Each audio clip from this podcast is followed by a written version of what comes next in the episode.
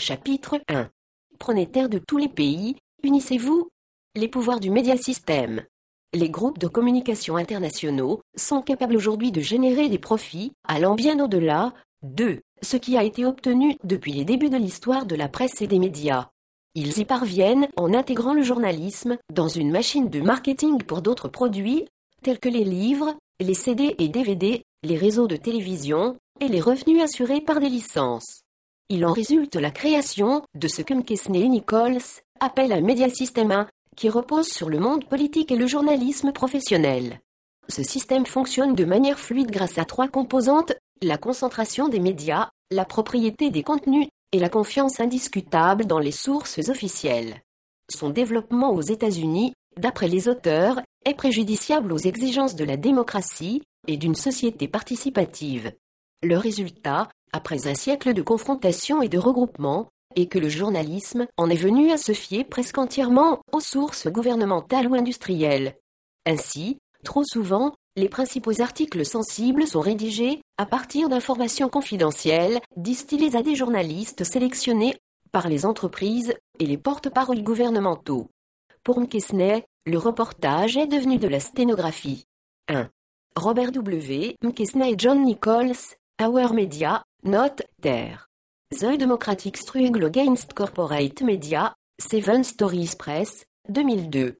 Ces concentrations, impliquant des entreprises de la communication détenues par les infocapitalistes, conduisent le médiasystème à générer d'importants profits en produits directs et en produits dérivés, tout en influençant considérablement l'opinion.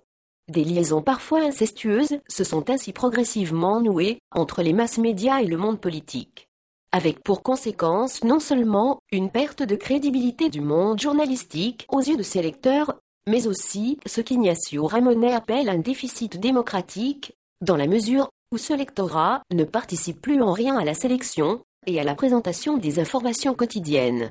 L'influence des grands groupes de communication, propriétaires des principaux médias, souvent en connivence avec le pouvoir politique, conduit à un manque d'objectivité, parfois même à des mensonges, à des manipulations, ou à passer sous silence des informations capitales, comme on l'a vu dans le cas des véritables raisons de la guerre en Irak ou de certains scandales politiques et financiers récents.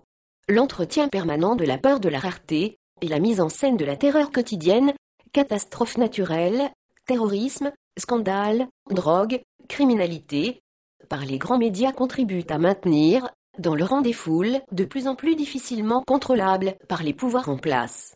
Un des éléments du cercle vicieux, résultant des relations entre secteur privé et secteur public, réside également dans l'attribution des fréquences de radio et de télévision par des organismes publics spécialisés.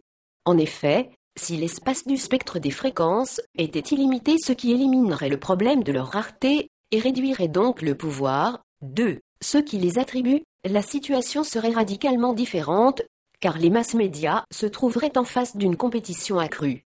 Ainsi seraient considérablement réduits les revenus qu'ils tirent de la publicité, ce qui ferait chuter le cours de leurs actions.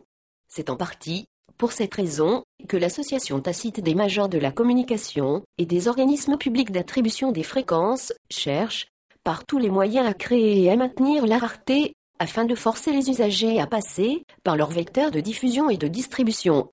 Cette situation existe également dans d'autres secteurs, de l'énergie à l'alimentation en passant par l'exercice du pouvoir politique lié à l'ambition personnelle de certains. Une telle attitude atteint son point culminant dans la philosophie des grandes chaînes de télévision, qui tentent de plus en plus à considérer que leur vrai métier est d'envoyer des audiences à des annonceurs plutôt que des connaissances à des audiences diversifiées, ce qui est, en principe, la nature de leur mission. Les journaux eux-mêmes ont d'ailleurs souvent fait leur la désormais célèbre maxime de Patrick Lelay, PDG de TF1, le métier de TF1 c'est d'aider Coca-Cola à vendre son produit. Ce que nous vendons à Coca-Cola, c'est du temps de cerveau humain disponible. En d'autres termes, les annonceurs priment sur les téléspectateurs, de plus en plus captifs.